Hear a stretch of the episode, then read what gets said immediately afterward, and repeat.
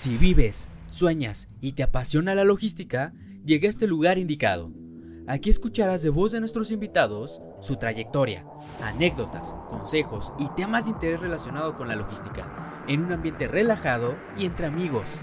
Así que prepárate. Bienvenidos al podcast Platiquemos de Logística. Comenzamos. Comunidad Logística, bienvenidos a un nuevo episodio de Platiquemos de Logística, primer episodio de la segunda temporada. El día de hoy les tengo una invitada de super lujo, que la Wonder Woman se queda corta. Es una mujer logística que nos va a empezar a platicar un poco de su historia, de su carrera y de cómo está poniendo su granito para cambiarla y hacerla más diversa. Con ustedes les presento a Carolina de la Paz. Bienvenida, Caro, ¿cómo estás? Muchas gracias, gran introducción, ojalá no me quede corta. no, vas a ver que Muy contenta de estar aquí, muchas gracias por la invitación. Me parece muy bien, muchas gracias a ti por aceptar. Y bueno, comunidad, pues el día de hoy vamos a empezar a platicar un, poco porque Caro para mí ha sido eh, una una revelación, ¿verdad? Eh, de seguir su carrera, de platicar todos sus logros y de lo que está haciendo por, por todas nosotras las chicas logísticas. Entonces, Caro, pues casi siempre empezamos con, ¿por qué escogiste logística? ¿Cómo llegaste ahí? Híjole, logística em, para mí llegó como anillo al dedo, ¿no? Yo desde, desde niña he tenido esa pasión y esa curiosidad por el mundo y por lo internacional. Mi sueño siempre fue de, bueno, yo voy a conocer muchos países, yo, yo voy a aprender idiomas, eh, y, eso, y eso era lo que me movía de niña, ¿no? Eh, una vez cuando yo descubrí el mundo laboral, el mundo, ¿no? Que vas escogiendo tu carrera, tus estudios, bueno, yo estudié licenciatura en comercio internacional, y esa parte fue la que me dio en la parte del mundo, ¿no? Lo internacional, los viajes. De ahí fue cuando que me enamoré de la logística como una industria en general. Eh, después, cuando entré al mundo laboral, trabajando y desarrollándome en distintas posiciones, fue que descubrí la diversidad de actividades que uno puede realizar dentro de la logística y, y en general de la cadena de suministro. ¿no? El, que, el, hecho de que nunca te puedas aburrir en un día acá, ¿no? Y el hecho de que todos los días son distintos, eso fue lo que a mí me movió el corazón y es lo que hoy me apasiona y es lo que me mueve todos los días, ¿no? El hecho de levantarme todos los días a decir, vamos a la aventura hoy, vamos a ver qué me, qué me depara el destino hoy, porque eso es, es definitivo, ¿no? Si una cosa que yo he aprendido acá es que no hay un día igual al otro. E, es correcto, eso es lo bonito. Pero aparte, pues digo, yo le quiero ir platicando a la comunidad que hablas tres idiomas, que es lo que todos los logísticos necesitamos eh, dominar, que es el inglés, pero también hablas francés y hablas chino. Y viviste un tiempo en Francia y un año en China, ¿no? Eh, ayúdame con mi, con mi chino en Hangzhou, Hangzhou, sí. Hangzhou, ah, no, no, estoy tan mal, ¿no? Entonces, ¿me podrías platicar un poquito de, de, dónde salen estas oportunidades? Porque creo que algo que tenemos en común todos los logísticos es de, yo quiero viajar, quiero conocer el mundo, quiero, quiero experimentar esas culturas. Entonces, en tu caso, porque fíjate que aquí nos escuchan muchos estudiantes recién salidos de la escuela, ¿no? Entonces, de repente preguntan así de, ¿y cómo le hago? Yo, yo la verdad es que he sido muy afortunada en, en, en la vida. Eh, estudié yo la carrera de licenciatura en Comercio Internacional en el Tecnológico de Monterrey y como parte del plan de carrera, bueno, a mí me tocó eh, y tuve la oportunidad de estar un verano estudiando en Francia, ¿no? Entonces hice un par de materias aún como estudiante en, en Clermont-Ferrand, que se llama, el, la ciudad es una ciudad muy chiquitita, muy bonita, a mí me encantó. Eh, y bueno, ahí estuve un par de meses como estudiante bueno, terminé la carrera, me gradué, eh, trabajé un par de, eh, años, eh, un año, y después me surge la oportunidad, ya trabajando, me surge la oportunidad de formar parte de un programa de, gobierno, de Secretaría de Economía, y este programa era para mexicanos, profesionistas jóvenes. Fue un programa de un año donde estuvimos viviendo en la ciudad de Hangzhou, es la provincia de Zhejiang, una hora y treinta más o menos de Shanghai, al sur de Shanghai, ¿Qué hacíamos durante las mañanas estudiábamos el idioma, ¿no? Estudiábamos chino, estudiábamos cómo se habla, cómo se escribe, cómo se lee, ¿no? Entonces era una mañana intensa. Y después por las tardes teníamos clases de economía, de cultura, pues para poder también entender la forma de cómo hacer negocios, ¿no? La finalidad de este programa eh, del que yo fui parte era el buscar oportunidades comerciales entre ambos países, ¿no? Entre México y entre China. Entonces, el aprender el idioma era nada más una partecita, ¿no? También teníamos que aprender la cultura, el cómo desarrollarnos y cómo desenvolvernos en un ambiente de negocios. Eh, ¿Por qué? Porque después, los fines de semana, asistíamos a eh, ferias internacionales, ¿no? Y nosotros éramos los expositores, nosotros éramos los representantes de México en esas ferias, ¿no? Entonces nos tocaba desde, desde montar el stand hasta, no sé, o sea, nos llegamos, nos poníamos trajes típicos mexicanos y decíamos, miren, esto es México, este es el turismo en México, ven a conocerlo. Puedo decir, ambas experiencias han sido súper enriquecedoras. Eh, no solo aprendí el idioma, conviví con la cultura, hice grandes amigos, eternos amigos a partir de esas experiencias. mi gran aventura, soy honesta, fue China, definitivo, ¿no? El irme, eh, pues así, sin saber el idioma, sin ¿no? Cuando dices aquí, bueno, voy a ir a comer comida china en México, dices, bueno, o sea, cuando vas y te, te, te pones enfrente de la comida china real, dices, uy, bueno, eso es un poquito diferente, ¿no? Entonces era, era todo, ¿no? Entonces fue una aventura, me conocí a mí misma también, ¿no? O sea, fue un crecimiento no solo profesional, sino un crecimiento personal, ¿no? Yo creo que ese fue como el gran eh, eh, milestone que a mí me marcó para decir, de esto soy capaz, esto sí me gusta, esto no me gusta, esto hasta aquí puedo permitir las cosas, hasta aquí ya no, eh, ya no me interesa ir por ese camino. Eh, me dio muchísimo aprendizaje ese, esa, esa, esa aventura. Sí, porque digo, sin, sin menospreciar la parte de Francia, pero yo creo que llegas a Francia y pues no el idioma es igual, pero sí te das una idea más o menos con algunas palabras, como que es un poquito más fácil aprender el francés, ¿no? Sales tú de la Escuela de Negocios Internacionales y casi es el idioma que, la mayoría escoge, ¿no? Eh, bueno, yo, aprendí francés en mi último año de la preparatoria. Ah, muy bien. Entonces, te digo, o sea, a mí me, siempre me han gustado los idiomas. entonces, eh, claro, durante yo la preparatoria, yo, yo, decía, yo le decía a mi mamá, bueno, yo quiero aprender francés, ¿no? Porque, bueno, mi sueño era ir a París, ¿no? Y decía, ¿cómo voy a ir a París sin hablar francés?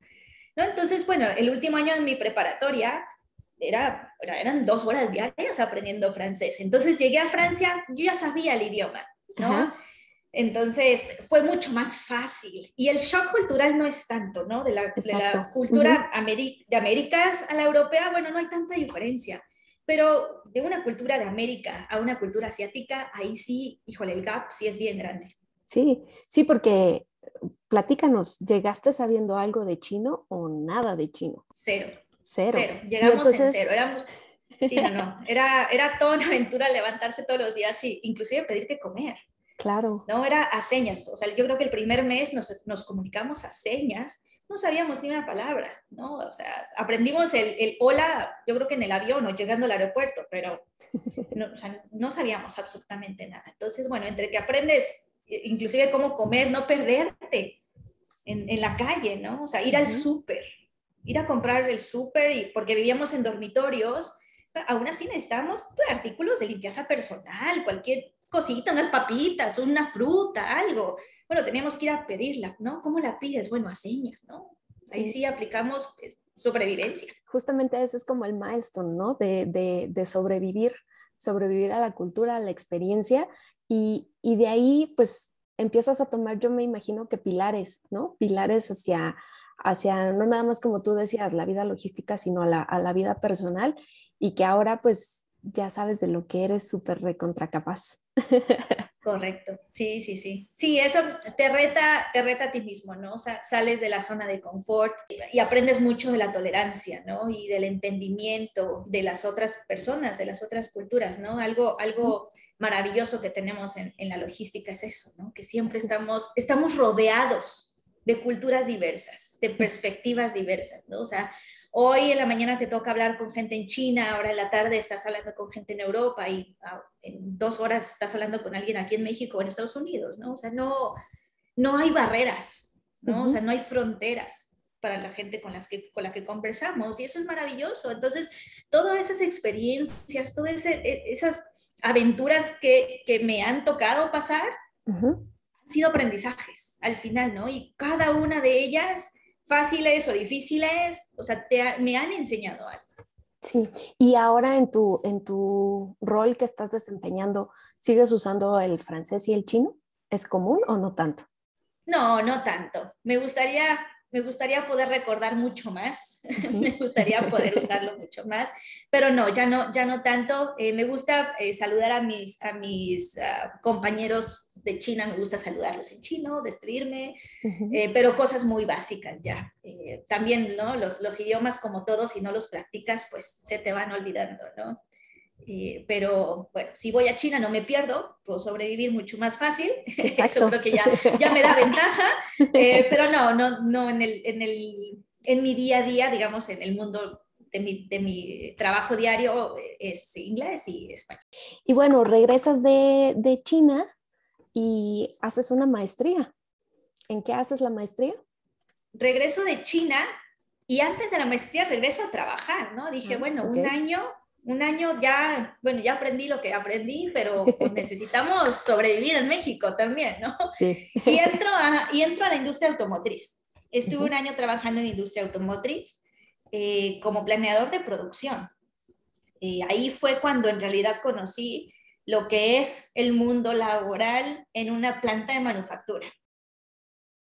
Me, digo, me ha tocado, me tocó cometer errores de novato, ¿no? Y perseguir material dentro de las líneas de producción porque ya se tenía que embarcar, ¿no? Y corres y dices, por favor, méteme esto a la línea porque me urge que salga, ¿no? Y me tocó hacer eso un sábado a las 6 de la mañana. Entonces fue ahí cuando, cuando de verdad decidí que el saber logística en un país como México, que es la industria de manufactura es muy amplia y forma parte, una parte muy importante de nuestra economía, pues la realidad era esa, ¿no? O sea, necesitaba algo más para complementarlo, ¿no? Y por eso me decidí, dije, bueno, necesito estudiar algo y, y, la maestría en ingeniería industrial era lo que a mí me hacía sentido en ese momento, ¿no? Me mudo yo a Monterrey, en Monterrey empiezo a trabajar y al mismo tiempo a estudiar, ¿no? Y era, trabajas de 8 a, a 5 y era de 7 a 10, vámonos a la maestría. Y así fue, dos años, pero me sirvió mucho el haber estado primero en el mundo laboral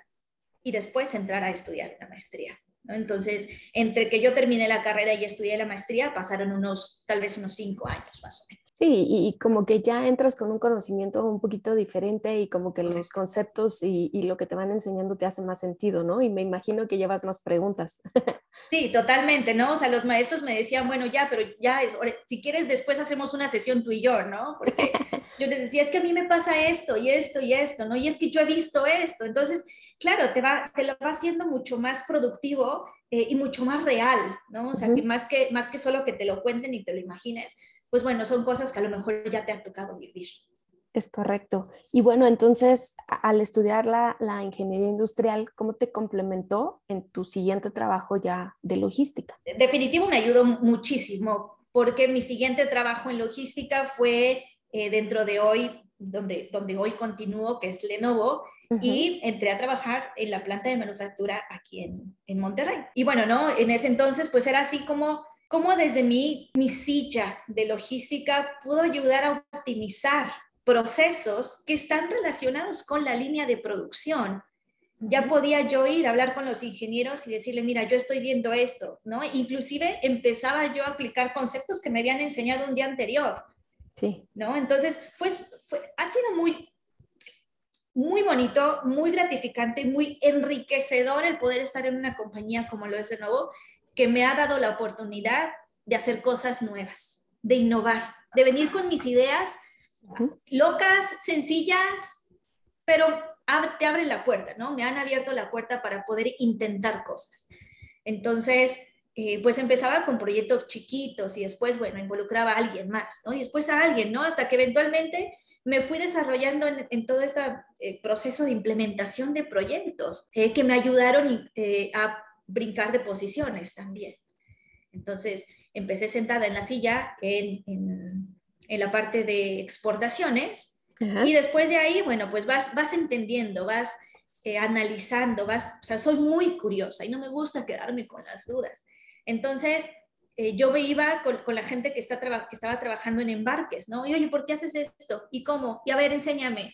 Y no, y, ¿no? y decían, bueno, ¿y esta niña por qué pregunta tanto? ¿No? Y esta niña, ¿por qué anda aquí todo el tiempo? ¿no? Y yo me podía pasar horas ahí con ellos y bueno, eh, me, me, enseñaron muchísimo, ¿no? El, el, poder conocer, el que ellos me hayan enseñado y el poder llegar a conocer esa parte de sus procesos, bueno, son, es lo que me ha dado las bases en, en, en la compañía para poder aportar un poquito más. Y sí, yo lo que vi es que ya casi vas a cumplir 12 años en Lenovo, ¿no? Ya en diciembre cumplo 12 años en Lenovo. Sí. Pues, Bien felicidades anticipadas. Aparte, fíjate que no nada más digo, estuve por ahí eh, buscando información tuya y de lo que has hecho, sino también de, de Lenovo y la verdad es que fue, fue como una sorpresa bastante grata el, el, entender un poquito de la, de la empresa y me hace mucho sentido con lo que vamos a empezar a platicar. Pues es una empresa de tecnología china que ahorita la revista esta Fortune, Fortune 500 la acaba de rankear en el 159 ¿no? A nivel mundial, entonces eso también está súper padre. Eh, tienen alrededor de 63 mil empleados y algo que me gustó es que ahorita tres de sus objetivos va muy ligado al tema de diversidad. Eh, leía yo aquí que era aumentar la representación de diversas voces en el diseño de productos y por ahí en uno de los quotes que encontré tuyos era de su fuerza global de Lenovo debe reflejar a sus consumidores globales. Y empecé a ver que pues un tercio del equipo logístico de Lenovo es femenino, pero que también han recibido premios como por ejemplo de, de la revista Forbes en 2020 como uno de los mejores empleadores del mundo. Entonces, me da mucho gusto el saber que justamente participas en una empresa de este estilo y que ahorita con lo que me platicabas de, eh, me permiten hacer y proponer ideas y hacer cambios, pues creo que este es, el tipo de empresa que justamente está como flexible a eso y es lo que nos ayuda a ir creciendo, ¿no? No nada más a ellos como empresa, sino también a la parte logística, ¿no? Entonces, me imagino que, que estás muy orgullosa de pertenecer ahí. Sí, totalmente. Orgullosa y, y, muy contenta. Me siento muy afortunada de poder pertenecer a una empresa así. Uno de los, de los eh, pilares y frases que nosotros tenemos como, como muy tatuado ¿no? en, en, nuestro día a día es, es la creencia de la diversidad te hace más fuerte. El poder contar con diversas perspectivas. Eh, y, y, diversidad no me refiero solo a género, ¿no? Sino uh -huh. backgrounds, ¿no? O sea, la, la gente tenemos experiencias distintas y todos pasamos por diferentes experiencias en nuestros, en nuestros caminos, ¿no? En nuestras vidas. Todas esas experiencias son únicas, esa autenticidad y esa originalidad que cada uno de nosotros tenemos. Cuando la ponemos a trabajar todo, todo en conjunto, de verdad que hace una fuerza increíble. Eh, y es algo que, que Lenovo se, se eh, tratamos de cuidar mucho al formar nuestros equipos de trabajo. Entonces tenemos eh, grupos y equipos, inclusive creados por nosotros los mismos empleados, para poder fortalecer toda, toda esta, este pilar tan fuerte que, que tenemos en la compañía, ¿no? Eh, cómo analizar no solo la, la, perspectiva del consumidor, ¿no? Pero también entonces el que hace el producto también tiene que tener esa diversidad, ¿no? Que refleje a nuestros consumidores, nuestro propio equipo de trabajo también. Y digo, ligándolo un poquito a, a esto que estamos hablando de diversidad, ¿nos podrías contar ahorita eh, cuál es tu rol que estás haciendo ahorita en Lenovo. Sí, a mí este tema de diversidad me encanta y, y, a, y, me ha dado un propósito dentro de mi vida personal y dentro de mi vida en, en Lenovo. Eh, hace, hace un par de años empezamos a, la creación de un programa que nosotros llamamos Woman Enhancing Logistics. Es un programa creado por el Departamento de Logística para las mujeres en logística. Um, y bueno, ¿no? Eh, es bien sabido que, el, que, en el mundo, el mundo está dominado por hombres, ¿no? Cuando tú vas uh -huh. y volteas a ver las cifras, el 4.6% de las empresas de Fortune 500 están lideradas por mujeres. 4.6%. Nada. Nada, ¿no? Entonces, y eso es en el mundo. Cuando nosotros volteamos a ver los números en, supply, en, en cadena de suministro, en supply chain o logística, bueno, el gap híjole, bueno, es más grande, ¿no? Eh, entonces, eh, la realidad es que estamos en una, tú y yo estamos en una industria tradicionalmente masculina. Las posiciones de liderazgo son de hombres. Y pues como industria en general necesitamos promover más los roles de liderazgo entre mujeres. De aquí viene, esa es la razón de la creación de Woman Enhancing Logistics. Es nuestra contribución a la diversidad dentro del Lenovo. A través del programa queremos promover diferentes aspectos del liderazgo y de la operación del día a día, ¿no? De la ejecución de las mujeres, del desarrollo de las mujeres en su día a día, el soporte, el empoderamiento. Pero en realidad es promover que existen oportunidades para todos independientemente del género. Women Enhancing Logistics es un programa 100% replicable. Okay. En todos lados se puede hacer, en cualquier industria. O sea, ni siquiera es algo de tecnología, no, es un programa para todos. Esto no es una carrera, sino un maratón. Entonces, queremos promover los diferentes aspectos relacionados a todo este tema de, de liderazgo, en realidad ser agentes de cambio, promover el que todos los días todos podemos generar algo, hacer una diferencia desde donde estamos sentados. Entonces digo, como para entenderlo un poquito, un poquito más, ¿qué es? ¿Como un programa de mentorías? ¿Es como eh, dan cursos justamente como para el empoderamiento? Inicialmente, antes de prepandemia, digamos, ¿no? prepandemia iba a ser eh, un programa face to face, ¿no? Iba a ser un workshop eh, con ciertas mujeres como primera generación para hablar sobre temas, eh, de, o sea, temas sobre éxito, sobre desarrollo de carrera, sobre liderazgo. Llegó COVID y bueno, adaptamos toda la estructura del, del programa y lo que hacemos son sesiones online, sesiones virtuales, conversaciones de una hora con líderes de la industria. Entonces, invitamos a el CEO, la CEO de Apex Logistics, por ejemplo, que lo hemos tenido como invitada. Dice la presidenta de DHL Supply Chain, ¿no? La tenemos como invitada. Y empezamos a platicar sobre temas, ¿no? Hoy vamos a hablar de el éxito. Hoy vamos a hablar de qué es el liderazgo. Hoy vamos a hablar de desarrollo de carrera. Las conversaciones son eh, muy del tipo de paneles de discusión, pero son si bien de cierto tipo aspiracional, también son cosas, son temas reales, son temas que nos preocupan y son temas que necesitamos empezar a poner sobre la mesa. ¿no? Necesitamos hacer esto una, una conversación de dos vías. Necesitamos empezar a traer a nuestros líderes de la industria a decir, mira, voltea a ver esto porque son temas que nos preocupan. Y, y ahí empezamos a incorporar a también no solo a las mujeres, sino también a los hombres.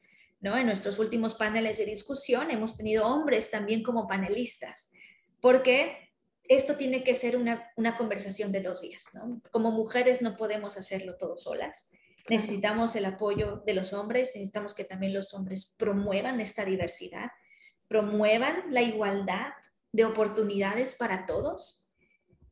Y vamos, no solo, no solo se preocupen, sino también nos ayuden y se ocupen de asegurarnos de que esta industria pueda ser un 50-50, ¿no? Y, y, esas, y esas oportunidades, como mujeres también podamos tener acceso a ellas. Claro, claro, porque la idea no es ir en contra de ellos, más bien es que sean nuestros aliados en, en todo esto que se está construyendo, ¿correcto? Correcto, y, esto no es una pelea y no es el decir, ay, sí, vamos, eh, girl power y somos mejores, porque, porque de eso no se trata, ¿no? Aquí nosotros formamos una sociedad juntos, hombres y mujeres, ¿no? Y, de nuevo vamos a, ese tema de, la diversidad de perspectivas, la diversidad de ideas. Mientras más puntos de vista tengamos, las sociedades se vuelven más fuertes, ¿no? Y podemos tener esa inclusión y esa equidad también. ¿Y cómo llega la idea para hacer este, este programa? Creo que era algo que yo tenía en, guardado. Eh, conforme fui cambiando de puestos en mi carrera y he ido cambiando de posiciones dentro de mi carrera, pues cada vez estoy como, a veces como más sola en las mesas de discusión, ¿no? Entonces a veces soy la única entre seis hombres, entre, ¿no? A lo mejor somos tres mujeres y 15 hombres, ¿no? En las reuniones. y, es ahí como que te empieza a, a, dar, dar vuelta a la cabeza, ¿no? De ver por qué, por qué, por qué vemos tan pocas, ¿no? Y me empecé a meter a, la información, a buscar información, buscar números. Bueno, que es, es nada más en, en, logística, es en el mundo, es en la industria, ¿no? Y, empiezas a ver números y te das cuenta que esto es algo que, que hemos venido eh, arrastrando desde hace muchos, muchos años. En los últimos tal vez 10, 15 años se ha hecho una mejora muy buena en cuanto a posiciones de liderazgo ocupadas por mujeres. La realidad es que la, la velocidad no es, no es la que idealmente tendríamos que tener en, tener esta, esta igualdad en las posiciones. Um, y entonces de ahí, de ahí surgió ¿no? Eh, la idea de, bueno, yo desde mi silla, ¿qué puedo hacer? ¿Cómo puedo ayudar? ¿Cuál va a ser mi granito de arena? ¿Cuál va a ser mi contribución al mundo? ¿No? El día de mañana que yo ya no esté en el mundo, o sea, ¿cómo me van a recordar? Entonces, para mí, eh, Woman Agency Logistics me ha dado un propósito y, y todo este tema de diversidad, yo quiero abrir las puertas para alguien más, para que una mujer venga y ocupe el día de mañana la posición que hoy tengo, el poder enseñar a alguien más lo que tal vez compartir lo que yo he aprendido. También dejar las puertas abiertas para que alguien más venga atrás de ella y que ella la deje abierta para alguien más y alguien más y alguien más, ¿no? Y eventualmente la suma de todos los esfuerzos que cada una de nosotras pueda hacer, eventualmente eso va a ser la diferencia. Sí. Yo tengo muchas preguntas, mi cabeza está así como revolucionada de todo lo que te quiero preguntar. Eh, yo lo que te podría decir es, en mi caso, el, tema de la representación, eh, ya lo he platicado en algunos otros podcasts, para mí fue como muy importante desde que entré en logística empezar a ver eh, mujeres en el liderazgo, tanto de equipos como de productos, como a nivel nacional, ¿no? Entonces, para mí eso fue como muy importante porque fue como, como tener un objetivo al final del túnel y decir, si ella pudo, yo puedo ¿qué necesito aprender? ¿no? Entonces fue como, como empezarte a fijar, pero justo es eso, ¿no? Tener un representante que, que, que te vaya enseñando, porque también creo que de repente las mujeres dudamos mucho de nosotras y no somos las primeras en levantar la mano y decir, yo quiero ese puesto, sino es como de, ay, me aviento, no me aviento, le pregunto a 20 de mis amigas y que entre todo el mundo como que me coaché y como que me aviente. Entonces, ¿En tu caso te pasó algo así? ¿O tú desde siempre has sido decidida de decir, digo, porque la curiosidad me, queda claro que lo traes, pero eh, nunca te ha jugado el síndrome del impostor y estas cosas al momento de las posiciones de liderazgo que has tenido? definitivamente el nervio siempre lo vas a tener, ¿no? Y, el, decir, híjole, y, si no puedo, y si me equivoco, y si hago esto o no, pero para mí eso es parte de lo que me mueve, eh, el, decir, bueno, en lugar de pensar, y si no puedo es, ¿y si sí puedo? ¿Y a dónde quiero ir? ¿Y a dónde voy a llegar? tener un objetivo muy claro de dónde quieres ir. Vas ajustando el paso, pero no tu propósito. Como tú dices, el tener Women Agency Logistics, eso quiere hacer. Poner enfrente a esas mujeres que hoy ya tienen una carrera increíble, que hoy tienen una trayectoria de la, de la, de la que todas nosotras podemos aprender. El tener ese decir, si ella puedo, yo puedo. ¿no? Y a, a lo mejor el día de mañana, a lo mejor yo quiero ser un CEO, a lo mejor yo me quiero quedar en el puesto que tengo. Una cosa no es mejor que la otra. Para ser exitosas, tenemos que estar contentas con lo que hacemos, amar lo que hacemos, no, o sea, el éxito no lo define una posición, el liderazgo no lo define un título, lo define una actitud, lo define el yo estoy contenta, me siento llena, me siento plena en estar realizando lo que hoy realizo. Entonces, para mí, esos es los, los momentos que, que, digo, sí, aquí estoy y estoy bien.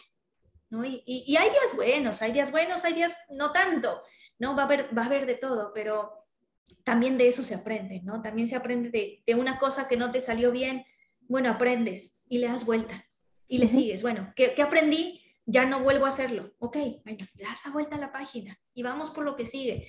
Ajustas tu paso, pero no tu propósito. ¿Tú qué crees que necesitamos las chicas logísticas para seguir consiguiendo posiciones de liderazgo? ¿Tendrías alguna receta secreta que nos pudieras como compartir de decir, va un poco la valentía con no sé qué más.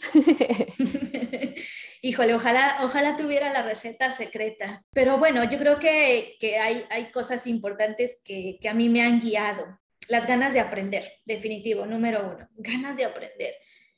La curiosidad, el querer aprender de todo y de todos. Eso también es bien importante, ¿no? El, eh, nadie es mejor que, que el otro. Eh, todos también debemos de ser humildes para aceptar e identificar nuestras carencias pero entonces identificamos las carencias y nos rodeamos de expertos que nos complementen eso que a nosotros nos hace falta. Aprender siempre y no, quedar, no, quedarnos con la duda. Expresar la opinión. Todas las opiniones son válidas. No hay pregunta tonta. Y, y, es eso, ¿no? El poder, el poder nosotros estar con nuestra mente clara para poder tomar decisiones racionales, ¿no? Y cosas que hagan sentido. Entender otros puntos de vista. ¿no? Y, de, ahí, de ahí se empata eh, y va muy relacionado con el tema de la adaptabilidad, la tolerancia, Las cosas a veces no salen como las planeas, ¿no? lo más importante es, cómo reaccionas ante esos eventos inesperados. Tolerar la frustración, la incertidumbre, el decir, híjole, ¿qué va a pasar? No, no sé qué va a pasar, algo que no puedes controlar. ¿no? Hoy en día nosotros en la industria vivimos con incertidumbre en todos lados no sabes cuándo te van a poner un lockdown en un país y ya no vas a poder mover producto. No sabes cuándo las aerolíneas van a retomar sus capacidades normales. No sabes cuándo un barco se vuelve a atorar en el canal de Suez. ¿Sí? Entonces es eso, ¿no? Es, vivimos en un mundo tan conectado que una cosa que pasa del otro lado del mundo eventualmente viene y nos pega. Entonces hay que aprender a vivir con eso. No todo lo podemos controlar. ¿no? Pero de nuevo, es cómo reaccionamos ante esos eventos. Y, yo creo que el último punto es el atreverse. ¿no? O sea, yo sí algo, y esto sobre todo lo diría para las mujeres, atrévanse, atrévanse a confiar en ustedes mismas, en las habilidades que tienen, atrévanse a dar el salto de fe. A veces necesitamos eso. Bueno, sí me da miedito, sí me da nervio, pero ahí voy, ahí voy, y sé que va a salir bien, ¿no? Y, y la única forma de saber nuestro futuro es construirlo nosotros mismos. Para mí esto no es una carrera, sino un maratón. Cada uno de los pasitos que damos nos van acercando a nuestros sueños. Puedes ser líder en tu propia casa, ¿no? Como mujeres, por ejemplo, ¿no? La mamá es, puede ser la líder de su casa, ¿no?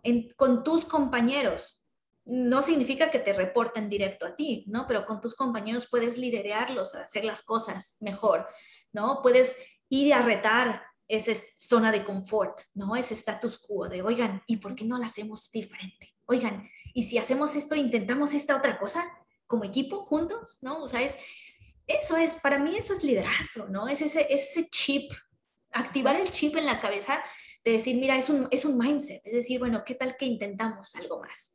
Eh, y, no solo la responsabilidad que te trae el, el, estar al frente de un equipo de trabajo, ¿no? de una compañía, de un departamento, eh, sino es esas, esas pequeñas acciones que todos podemos hacer en el día a día. También quisiera platicar un poquito. Em, lo que yo sé es que, por ejemplo, los puestos de liderazgo de, de, de, mujeres en empresas, pues lo que es la parte de Europa va un poquito más adelantada.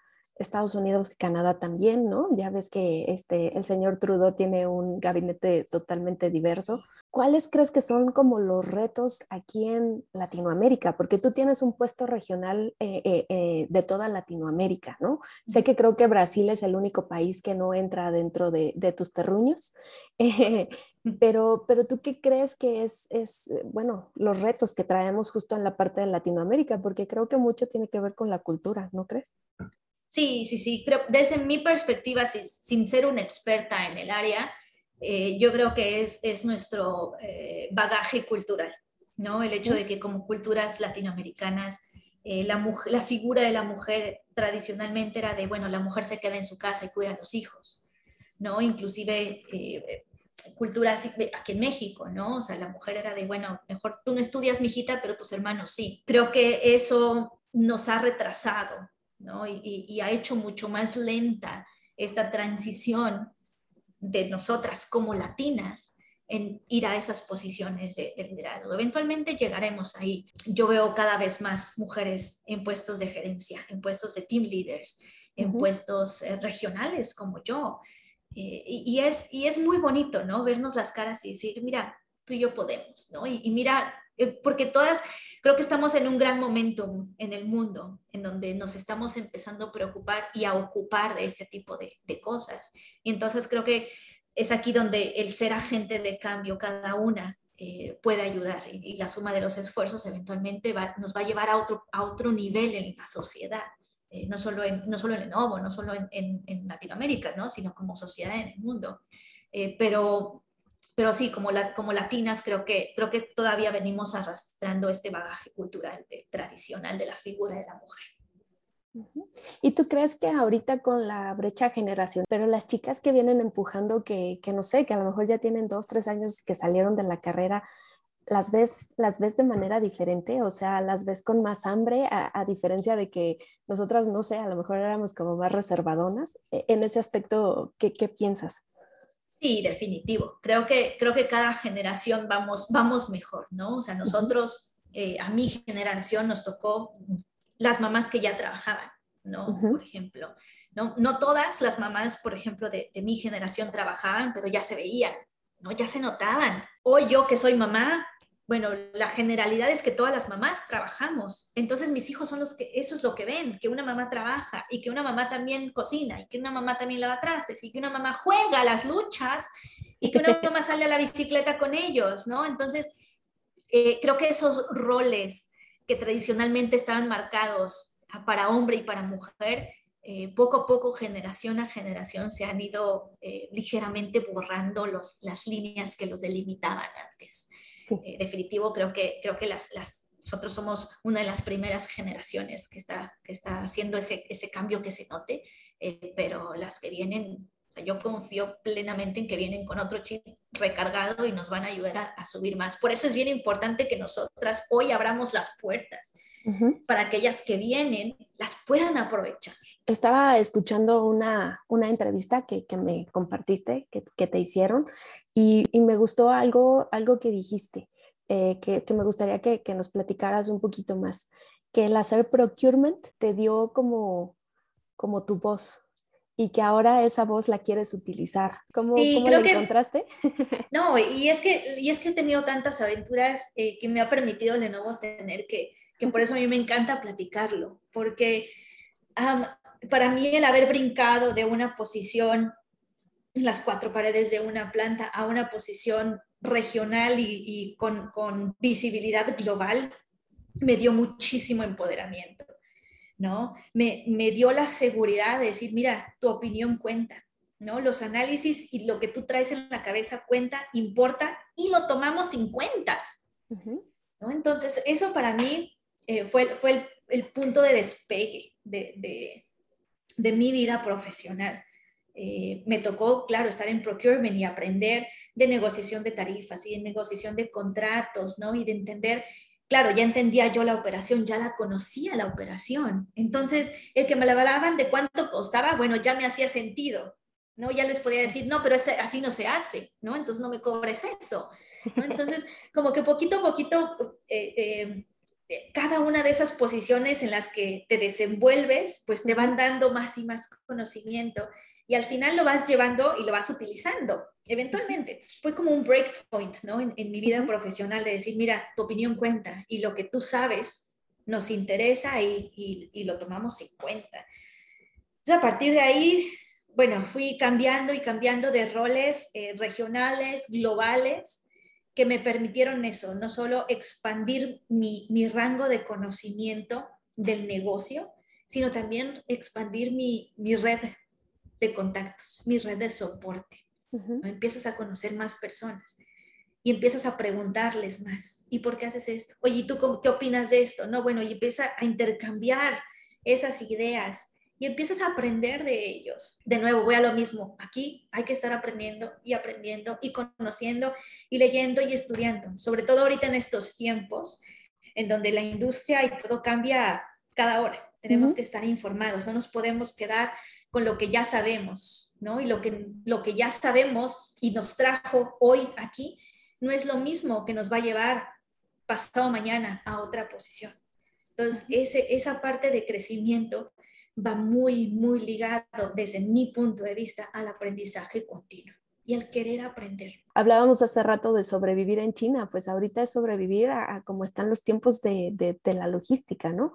Entonces creo que, que si tienes una mente curiosa, que si eres abierta, que si te gusta hacer preguntas, ¿no? Eh, creo que ese es el camino correcto para que de esta manera puedas seguir aprendiendo, puedas seguir aplicando, se te ocurran nuevas ideas, pues como lo que ahorita necesitamos todos los logísticos, y no nada más los logísticos, sino en general, ¿no? Quien esté trabajando es esa adaptabilidad, lo que tiene que tener eh, en esa mentecita. Sí, la apertura, ¿no? De decir, bueno, no lo sé todo, no lo puedo saber todo. Y, la humildad de, oye, ayúdame, tú eres el experto en esto, ven, ven conmigo, acompáñame a esta reunión, ayúdame a echarle un vistazo a este proceso. ¿no? Yo soy muy afortunada tengo un equipo de trabajo experto en lo que hace. Todos los días yo aprendo algo de ellos. Oye, no sé esto, ven, acompáñame a esta reunión. Necesito a alguien experto en el tema de los sistemas. Vente conmigo. ¿no? Y yo puedo dar mil de ideas, creativas, locas, tal vez. ¿no? Pero ellos son los que a veces también me dicen, oye, pues es que esto no se puede porque si no funciona el sistema. Ok, bueno, no se puede. Y yo confío ciegamente en lo que me dicen porque yo sé que ellos son los expertos. Yo reconozco cuáles son mis carencias. Entonces, te rodeas de las personas que te complementan y todos crecen. Y hablábamos un poco que Well, eh, que es el programa, ¿verdad? Este, se puede replicar, porque digamos que esto es internamente solo de Lenovo para el personal de Lenovo. Entonces, pensando un poquito en, en, en todas las mujeres logísticas que andamos acá fuera de Lenovo, lo podríamos empezar a replicar, ¿no? Porque son, como tú decías, especie de workshop donde vamos a empezar a discutir y donde pues tenemos nada más que invitar también aliados masculinos. Correcto. Sí, sí, sí. Esto no es, no es nada secreto, no es algo, algo top secret que nadie puede saber, ¿no? Eh, para mí esto es, entre más mujeres nos preocupemos de esto, vamos a poder hacer una gran red de soporte entre nosotras. Esto no es un tema de, de Lenovo solo como compañía, sino debe debería de ser como industria. Y yo tengo grandes sueños para este programa. Eh, apenas vamos este año en la fase 2 del programa, en donde estamos incorporando invitados hombres, sponsors de cada una de, las, de los paneles de discusión, sesiones regionales, ¿no? En, inglés, en español. Mi, sueño es que tengamos una sesión en chino, ¿no? Para toda la gente en Asia.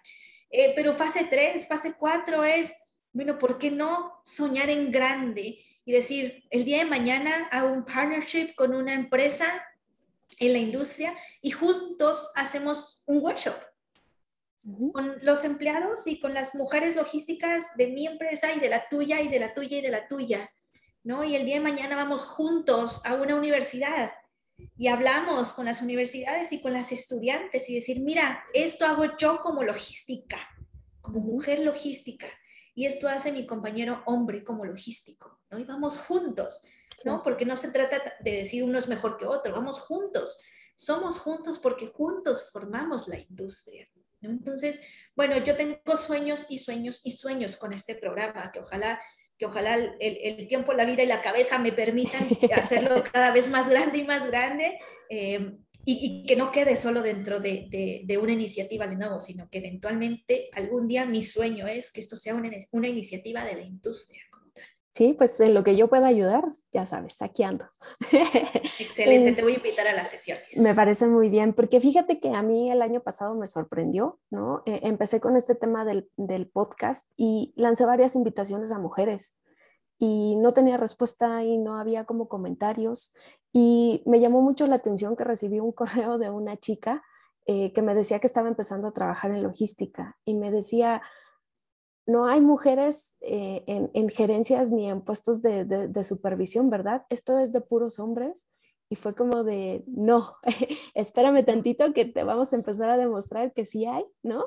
Y que, que no te desanimes, que, que sigas con esos motorcitos eh, eh, eh, encendidos porque, porque sí va a haber oportunidades y entre todas vamos a ver cómo, cómo vamos a abrir esas puertas, ¿no? Entonces, me da mucho gusto que tú ya lo estés haciendo Y, pues creo que de nuestro lado, al resto de las logísticas, también nos va, nos va a tocar tomar un poco de este aprendizaje y pues empezar a movernos también, ¿no? Como gremio. Así es, sí, sí, sí. Al final todos, todos podemos hacer agentes de cambio, ¿no? Y todos, todos podemos hacer y poner nuestro granito de arena en, en, en este tema de diversidad. Y, y, existen mujeres en logística, sí las hay. La realidad es que pocas veces las vemos, ¿no? Y, y también necesitamos poner el reflector en esas personas y decir, mira, sí se puede y aprender de ellas y aprender de todas y, y reunirnos como, como red de soporte, ¿no? O sea, no, no es, hoy yo soy Lenovo, tú eres otra compañía, no, no se trata de esto, al final somos mujeres y, y, juntas crecemos en la industria y juntas la hacemos más fuerte también como industria. ¿Es que a nosotras como mujeres nos cuesta el doble de trabajo? Creo que el camino al éxito siempre está lleno de esfuerzos. Okay. Creo que la pasión es un motor que para mí, en, de manera personal, me ha movido. Y creo que todos en la vida tenemos que hacer trade-offs, tenemos que hacer esos intercambios de, bueno, hoy dedico 10 horas a trabajar en la computadora, mañana aparto 3 horas para jugar con mis hijos exclusivamente. Uh -huh. eh, pero creo que todo, todo el, todos los caminos son distintos y, y todos los caminos requieren un esfuerzo. Eh, esto no es una carrera, es un maratón y corres 5 kilómetros, después corres 10 y después 15 y cada vez te cuesta un poquito más llegar hasta correr tus 42 y una vez que los estás corriendo te cuesta acabarlos, pero cuando los acabas y llegas a ese punto, a esa cruzar eh, la meta de decir ya llegué a donde quería llegar, la satisfacción uh -huh. te hace pensar, dices, todo lo de atrás valió la pena. Yo creo que el diferenciador es ese extra que pones, esa perseverancia, a lo mejor esa disciplina, pero es un extra, ¿no? Que no por hacer tu trabajo, digamos, de 8 a 5, es lo que te va a llevar a esas posiciones de liderazgo, que, que te vas a tener que quedar hasta las 10, pero es como, como ir labrando ese camino, ¿no crees? Es hard work Correcto. que decías por sí. ahí. Sí, sí, es, es todo, es el trabajo duro. Yo, si algo que he aprendido en las experiencias es que el, el, trabajo duro es lo que te lleva a hacer la diferencia. ¿No? O sea, es, no solo es hacer lo que te piden, sino ver, lo haces, lo haces bien y mira, te doy este te puse un diamante a lo que me pediste. ¿no? Esas, esos detalles son los que te van diferenciando uh -huh. de los demás. Yo creo que cuestionar también es, eh, ¿por qué no? ¿Y por qué sí? Y darle la vuelta un poquito a las cosas. Pero eh, yo les, les comenté un poquito comunidad logística que pues eh, era, era una super, super logística porque aparte de todo, Caro es mamá, ¿verdad? Aparte tus niños son chiquitos. Entonces me gustaría también empezar a platicar un poco de, también ligado un poco al tema de la diversidad, ¿no, Caro? Porque um, yo te puedo hablar de mi experiencia en algunas entrevistas de trabajo que he tenido a lo largo de los años eh, para mí siempre ha sido muy molesto que de las primeras cosas que te preguntan si te estás postulando para una supervisión, para una gerencia, para una dirección es, eh, pero vas a ser mamá, eh, piensas embarazarte en el siguiente año, ¿no? Eh, entonces, creo que también ese tema es importante al momento de la diversidad, porque tú eres un clarísimo ejemplo de que el ser mamá no te limita, al contrario, creo que también es parte como de ese motor que te hace levantarte. Entonces, me gustaría que me platicaras un poquito de, de, desde tu perspectiva, ¿no? ¿Tú cómo ves esta parte de ser mamá, mujer logística? Sí, no, definitivo. El, el ser mamá y mis hijos son, mi motor del día a día, ¿no? Eh, me sorprende el saber que, que, hoy en día sigan haciendo ese tipo de preguntas en una entrevista que, que desde mi punto de vista no deberían ni siquiera de de importar, ¿no? O sea, uh -huh. um, yo en Lenovo llegué soltera, hoy tengo dos hijos, ¿no? O sea, uh -huh. yo me casé, me embaracé una vez, me embarazó dos veces eh, y, y, nunca ha sido un, un, un, obstáculo en las cosas que he querido hacer. Eh, mis hijos son mi motor. Es también parte del legado que yo quiero dejar, ¿no? El decirle, el poder enseñarle a mis hijos que como mamá, que como, que como mujer, podemos hacer lo mismo. Hombres, mujeres, papá, mamá, mamá trabaja, mamá se va al avión a trabajar, como dicen ellos, ¿no? Acá que salgo de viajes, mamá ya se va al avión a trabajar, regresan unos días. Muy bien. Y, y, es, y es también es, papá puede quedarse con ellos, no pasa nada. ¿no? Y papá puede trabajar y papá también se va a trabajar al avión. Es, es romper con estos estereotipos que, que, hoy probablemente todavía existen inconscientemente, quiero creer. Y es el, el, el dar el ejemplo a mis hijos, ¿no? Decir, mira, la mamá y papá, hombres y mujeres, podemos hacer lo mismo. Y, definitivo como, como, como mamá a título de manera personal, sí hay cosas que tengo que arreglar en el día, ¿no? Sobre todo ahora en tiempos de, de pandemia, que los niños están en clase. Eh, claro, me levanto muy temprano en las mañanas, dedico tiempo para mí, que eso también es bien importante, no olvidarnos de nosotras mismas. Si nosotros estamos bien, lo que nos rodea va a poder estar bien. Pero nosotras tenemos que sentirnos bien con nosotras mismas. Eh, no podemos estar en reuniones y trabajando eh, una, una, reunión tras otra, tras otra, tras otra, sin, poder, sin tener un tiempo de respirar, ¿no? Inclusive, a mí me gusta mucho correr. Entonces yo me levanto por las mañanas muy temprano a hacer ejercicio. Una hora, 45 minutos, 30 minutos pero hago ejercicio y este es mi tiempo, ese es el tiempo para mi cuerpo, para mi salud, para mi mente. Después ya comienzo mi día, ¿no? Y el desayuno y la primera junta de las 7, ¿no? Y después las clases de los niños, ¿no? Claro, creo que en este año y medio que tenemos ya de pandemia, creo que he descubierto un nivel más alto de multitasking que he desarrollado, ¿no? Y, y, al final creo que todo este tema de la pandemia nos ha venido a cambiar la, nuestra rutina a todos, ¿no? A hombres y mujeres. Sí, claro. Eh, pero sí, como mamá creo que eh, es, eh, para mí es eso, ¿no? Es el demostrarle a mis hijos que, que bueno, no hay diferencia de, de, género, ¿no? Y que hombres, mujeres podemos hacer lo mismo, podemos soñar lo mismo y nos desempeñamos igual, o sea, ellos ven que papá está en junta y que mamá está en junta, ¿no? Y, dicen, y a veces ellos también juegan a que están en juntas. Sí. ¿no? Y dicen, mira mami, así trabajas tú, ¿no? Eh, eh, entonces, es también parte de, de, cómo ellos están creciendo, ¿no? Es el demostrarles, no, no pasa nada, ¿no? Y, y, el, y el, el, ser mujer, el ser mamá, el, cualquier cosa no, no debe de ser un obstáculo para lo que tú quieres, para tus sueños. Sí, por supuesto, totalmente de acuerdo contigo. Em, porque aparte les enseñas a los niños y a las niñas, no nada más a las niñas, ¿no? De decirles, mira, lo que puedes hacer, sino que justo normalices también para los niños la parte de somos iguales. Correcto. Y ya crecen con un chip un, poco diferente. Em, sí, también para mí el tema del wellness está siendo como muy importante. Este, aparte de, de, de salir a correr, haces algo más que la meditación, que, que libros o algo así que te guste al, momento de dedicarte un tiempo para ti? Sí, sí, sí. Eh, creo que el tiempo, el tiempo para mí es al inicio del día y al final del día. Entonces comienzo mi día haciendo ejercicio y termino mi día leyendo.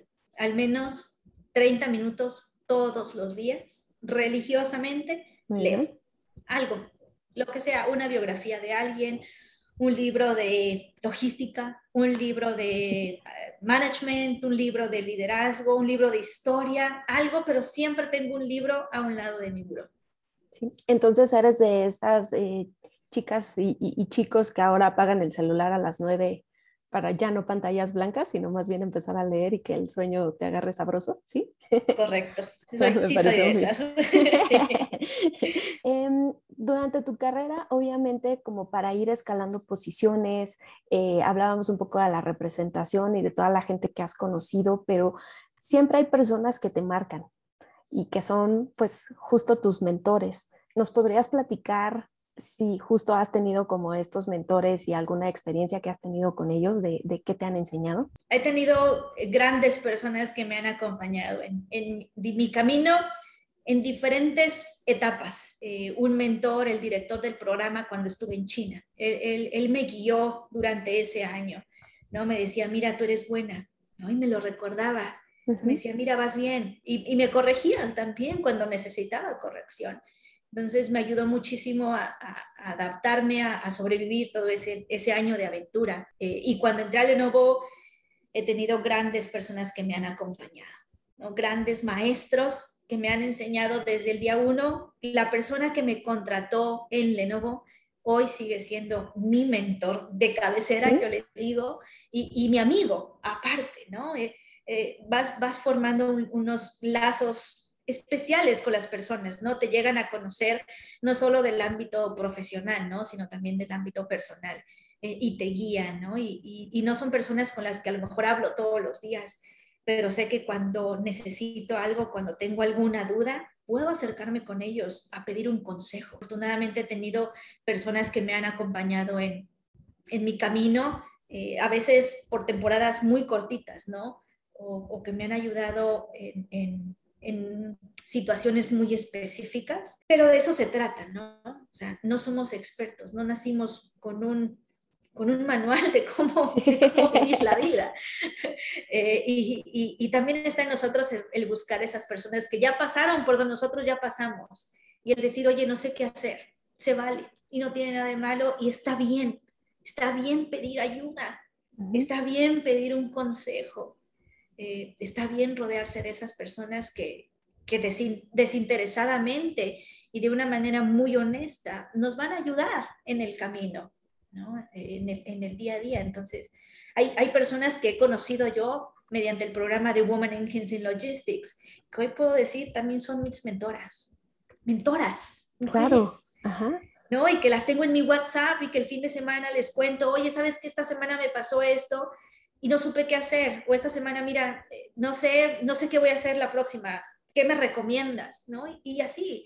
Entonces pueden ser situaciones muy específicas, no son relaciones que yo haya dicho, bueno, voy a entrar a un programa de mentoría. O sea, no, han sido a lo mejor casualidades o han sido el destino que los ha puesto en mi camino, eh, pero, pero han sido realmente, creo que el contar con esas personas que, que te puedan ayudar y que te puedan guiar, eh, sí, es, sí es muy, muy eh, importante y sobre todo útil para nosotras que apenas estamos construyendo nuestra carrera. ¿Y tú en estos momentos ya eres mentora de alguien? Es una buena pregunta. No lo sé. Yo me gusta mucho platicar con las personas. Cuando alguien se acerca conmigo a pedirme un consejo, se lo doy.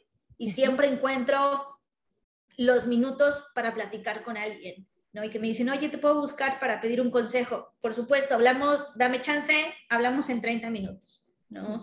Y dame chance, hablamos mañana, te agendo algo. Cuando me buscan, quiero pensar que mi puerta siempre está abierta, y si me buscan, encontrar el tiempo para platicar y darles mi opinión, mi consejo.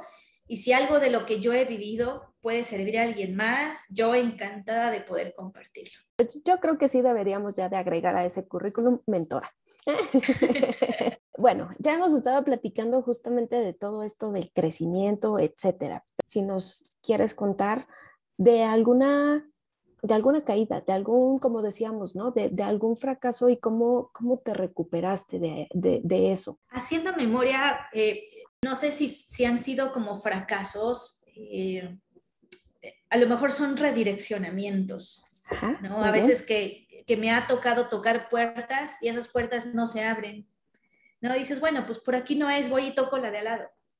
¿no? Y, y, tocas y no, y voy a la de lado, y a la de lado, y a la de lado, cada puerta que no me han abierto me ha enseñado algo, me ha enseñado que eso no va por ahí. Bueno, le busco por otro lado, cambio los argumentos, le doy una otra segunda vuelta a mi idea y le doy tres vueltas, tres puertas cerradas, cuatro puertas cerradas, ya le di cuatro vueltas a la misma idea. No es una carrera, es un maratón. No ajustas el propósito, ajustas el paso. Y cada puerta que no se me ha abierto me ha llevado a que la puerta que se abre esa puerta es la correcta. Esa es la buena. Eh, claro, todos los días a lo mejor cometemos errores chiquitos, grandes, ¿no? Y, puede ser algo de, bueno, hice una presentación y me equivoqué en una suma, ¿no? Y está mal el resultado. Y dices, uff, bueno, ¿qué pasa? Perdón, me equivoqué. ¿Me regalan una calculadora? ¿Alguien? ¿No? O sea, le, tomas el lado, el lado amable, ¿no? Y dices, bueno, a lo que sigue. ¿no? O sea, no, no, no te pones a ayudar, no, no dices, ay, qué tonta soy, o sea, no, dices, bueno, sí, me equivoqué, a la próxima reviso 30 veces la presentación A la próxima no hago cambios de último minuto. Y, aprendes, ¿no? De esas cositas. Eh, todo eso te va enseñando.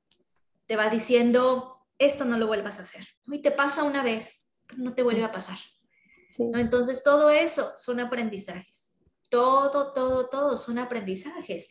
Y al final eh, te van preparando mejor y te van ayudando a desarrollar habilidades individuales que necesitas pasar por eso para desarrollarlas. ¿no? A veces decimos, aprendes haciendo y también aprendes cometiendo errores. Sí, porque no es como que en la escuela te enseñen, pues no sé, cómo preparar una presentación, ¿no? O sea, la riegas, de repente la diapositiva no sale, cosas así que, que como tú dices, lo que haces es empezar a desarrollar como otros skills, a no congelarte y decir, ¿cómo le hago enfrente de toda la, presentación aquí de, toda esta, de todas estas personas, ¿no? Y entonces son esas habilidades las que te van a permitir, a lo mejor haces un chascarrillo como para romper el hielo, ¿no? Y bajar un poco la tensión, o a lo mejor como tú dices, ¿sabes qué? La regué, pásenme la calculadora o o de ahí es como de, ah, sí están poniendo atención muy bien, ¿no? O sea, e, e, entonces esos son los skills que en algún momento te van a, ayudar y que a lo mejor tú no sabes que al momento que estés haciendo una negociación, vuelves a retomar ese skill. Te platicaba yo que eh, casi siempre en todos los, los podcasts platicamos una anécdota eh, divertida, una historia de terror, ¿verdad? Porque todos tenemos aquel embarque que nunca llegó o que andaba perdido en África cuando tenía que haber llegado a Veracruz, ¿no?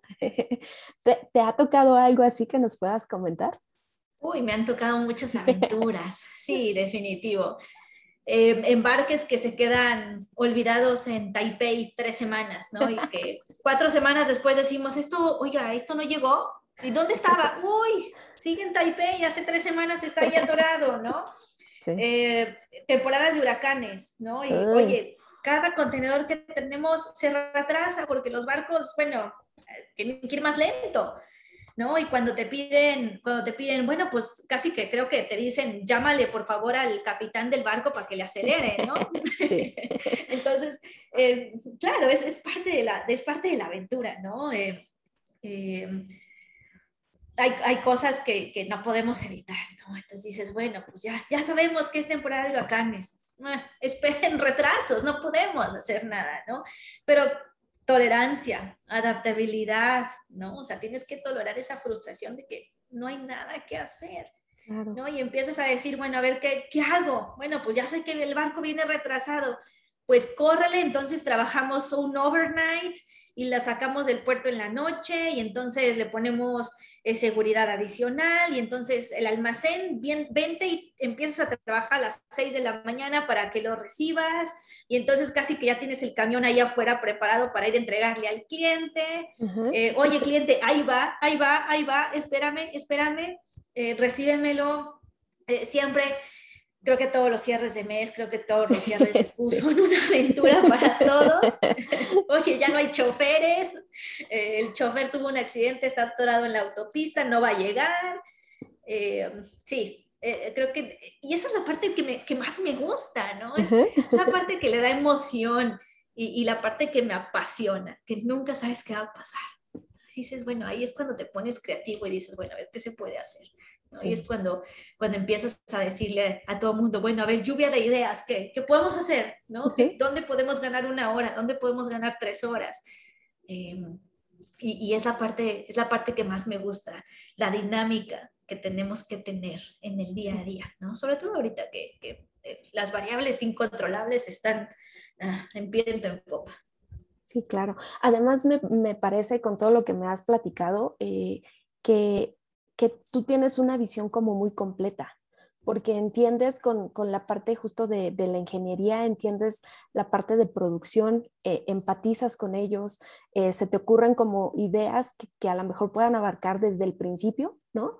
Pero también con todo lo que has hecho de logística, pues te permite hasta em, empatizar con el cliente final, ¿no? Entonces, como que dentro de toda la cadena este, tienes, tienes una visión y tienes una expertise que te permite como, como empezar a decir, ah, y si hacemos cortes aquí y cortes allá, ¿no? Entonces, e, eso se me hace como muy, muy padre de, de, toda tu carrera y, y, y, qué padre que, que tienes esa visión, ¿no?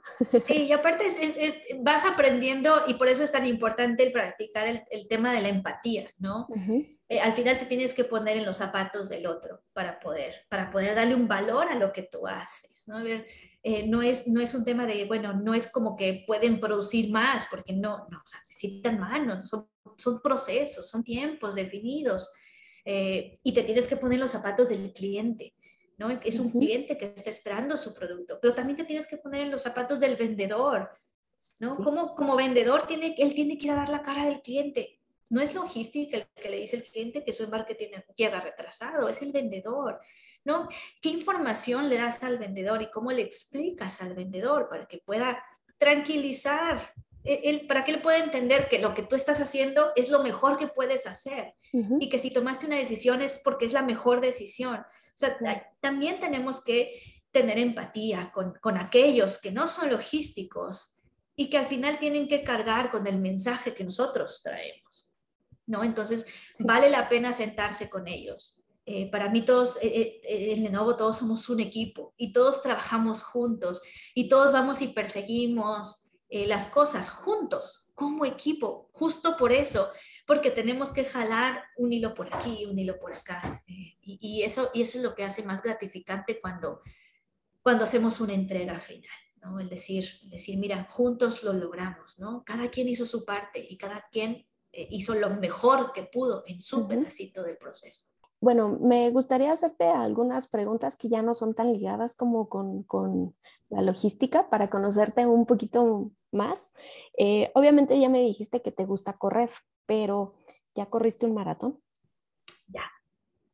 Una de las mejores experiencias de la vida. Sí. ¿Y la preparación? ¿Fue de un año, de seis meses? La preparación, eh, bueno, toda mi vida he hecho ejercicio, siempre me ha gustado mucho correr. Eh, la preparación del maratón como tal fue de cinco meses, mm. eh, preparación intensa, sí, sí se tiene que tener. Eh, y claro, ¿no? Es, es, toda, es toda una experiencia, empiezas corriendo de, dices, bueno, no pasa nada, ¿no? Y kilómetro 10, ah, sí, ya, ya estoy calientita, ¿no? Ya, ahí voy, Kilómetro 20 dices, ok, bueno, ahí voy, ¿no? Y se siente un poquito cansado, kilómetro 30 empiezas a pensar, ¿qué hago aquí? ¿Qué estoy haciendo? ¿Por qué, ¿por qué pagué por estar aquí? ¿no? ¿Y qué, qué, tenía en mi cabeza? Eh, kilómetro 35, 36, dices, ya no puedo. O sea, mis piernas me queman, no, o sea, mis, mis pies me duelen, ya me ampollé, ya me pica el sol, estoy desmayándome, el calor, todo te duele. Llega el kilómetro 40, dices, ya, ya, ya casi, ahí voy llega el 41 y dices, ahí estoy, para esto vine. Y llegas al 42 a la meta y, es una emoción, dices, todo valió la pena. Me aviento otro. ya estoy pensando cuál es el que sigue. Sí, ya, ya estás pensando cuál es el que sigue. Sí, es que eso que platicabas de que ya estoy ampollada y a qué me, a qué me metí y todo eso, le llaman algo así como la pared, ¿no? Que creo que es cuando, cuando chocas y, y ahí es todo mental, ¿no? Sí, sí, sí. A mí, a mí me dio, claro, a mí me dio la pared en el kilómetro 40. Yo en el kilómetro 40 yo, bueno, sentía que me moría. Pero luego al 41 ya se me olvidó. Sí, muy bien, muy bien. Eh, ¿Cuáles son tus hobbies? Correr, leer, ver películas. Me encanta estar en casa. Hogareña. Sí, sí, sí, sí. Em, bueno, como ya me dijiste que te gusta leer, ¿nos podrías hacer alguna recomendación de un libro? Hay un libro que leí recientemente eh, que me gustó mucho, es un libro cortito, muy práctico, se llama El talento de ser tú mismo, eh, de Verónica Beana y, Omar Martí. Eh, me gustó mucho ese libro por, por ser muy práctico. Es un libro que puedes leer una vez y pasan meses y lo puedes volver a leer y te llevas algo distinto. y habla mucho sobre el, el cómo el valor de la autenticidad, ¿no? Y el, y el de verdad exprimir tus cualidades únicas y el decir, soy única, soy buena y esto lo uso, ¿no? Y, no tengo por qué imitar a alguien más, no perder esa, esas, esa originalidad que cada uno de nosotros tenemos eh, para poder salir adelante, ¿no? Y decir, a ver, eh, estoy bien conmigo misma. Y, así, y así voy caminando todos los días. Entonces ese libro me gustó, me gustó mucho, creo que llevo dos o tres veces que lo he leído en el último año y medio, eh, y siempre eh, me gusta mucho, por ejemplo, subrayar los libros, ¿no? A mí los libros me gustan físicos, porque subrayo aquí, le pongo un colorcito, una flechita, ¿no? Y bueno, ese libro lo tengo de todos colores, porque cada que lo leo me llevo algo distinto, ¿no? Es como que vas pasando por diferentes cosas y tienes cosas distintas en la mente eh, y, cada, y cada vez que voy y lo, y lo revisito, eh, agarro un poquito un mensaje distinto al, a la vez anterior. Lo redescubres cada que lo lees. Sí. muy bien. ¿A quién admiras? Uy, a muchas personas. Eh, creo que tengo como role models en diferentes industrias, ¿no? Eh, admiro mucho a, personas como eh, Christine Lagarde. Christine Lagarde creo que es, podría ser a lo mejor mi persona del mundo favorita por su temple, por su fortaleza, por la manera en la que ha hecho las cosas en una industria también mayormente dominada por hombres. y, tuve la fortuna de verla eh, y de intercambiar tres palabras con ella en 2019 en una conferencia. Eh, y bueno, se me hizo una, una, mujer espectacular. Pues mira, ya estamos casi llegando al, al final de este episodio, eh, que la verdad se me ha ido como volando. Me gustaría saber si nos puedes dejar algún consejo, alguna enseñanza, aprendizaje, lo que nos quieras dejar a, todos como logísticos, tanto a los que están saliendo de la escuela como a los que ahorita estamos justo en la batalla, ¿verdad? ¿Qué nos podrías dejar como de consejo, Caro? Um, yo creo que eh, el, mejor consejo que, yo podría decirles es confíen en ustedes mismos, exploten las características unas, únicas que tienen, eh, atrévanse a hacer las cosas, aprendan en el camino, ¿no? Creo que cuando salimos recién graduados de la carrera, salimos con, con mucha emoción, ¿no? Y con muchas ganas de hacer las cosas y, podemos tener nuestro, nuestro camino planeado en la cabeza. Eh, la realidad es que no siempre las cosas se van a dar como las tenemos planeadas. Eh, y, y, hay, que, hay que saber adaptarnos a, a, esos cambios inesperados, a esas oportunidades también. No hay un momento perfecto para tomar una oportunidad no hay una posición perfecta, que digamos, este es 100% para mí, la hicieron para mí. O sea, creo que eh, em, probablemente haya personas a las que sí les ha tocado, pero creo que deben de ser como muy, muy, muy esporádicas esas, ¿no? Eh, siempre va a haber como algo que digamos, híjole, y si no lo hago bien, mejor pensar, ¿y si sí? ¿No? ¿Qué pasa si sí lo hago bien?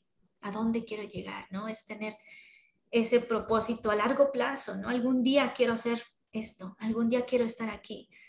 Eh, disfruten el camino, hay que disfrutarlo, hay que ser apasionados, hay que levantarnos cada día, decir, hoy voy a hacer algo bueno, hoy lo voy a disfrutar, ¿no? Pase lo que pase. Y, y, y va a haber cosas malas en el camino y aprendamos de ellas. Mm, esto, esto no es una carrera, sino un maratón y, hay que acercarnos a nuestros sueños. Cada pasito que damos nos acercan a ellos. Oh, sí, totalmente de acuerdo contigo. Pues, eh, Caro, yo te quiero agradecer muchísimo el, eh, tu tiempo, todo lo que nos platicaste, todas esas aventuras tan, tan padres. Yo creo que vamos a necesitar un segundo episodio como para que nos vayas platicando la, la, tercera etapa de, de, web, las valiosas experiencias y el que nos vengas también a poner en la mesa justamente estos temas de diversidad, ¿no? Porque eh, como, como lo platicábamos, ¿no? Vamos todos juntos de la mano tratando de hacer estos cambios y, y, pues de que también nosotras las chicas sigamos empujando por oportunidades. Así es. Y yo encantada de estar aquí contigo las veces que me invites. Muchísimas gracias muy bien. por tenerme aquí. Que conste. bueno, pues eh, comunidad logística, les agradecemos muchísimo el tiempo. Eh, nos escuchamos la siguiente semana con algún otro invitado más. Hasta luego. Gracias. Es todo por hoy. Esperamos hayas disfrutado del episodio. Recuerda que queremos crear comunidad, así que si quieres proponer un tema o algún invitado, puedes escribirnos al siguiente mail: hola arroba platiquemosdelogística.com o déjanos un mensaje en nuestras redes sociales, Facebook o LinkedIn. Gracias y hasta la próxima.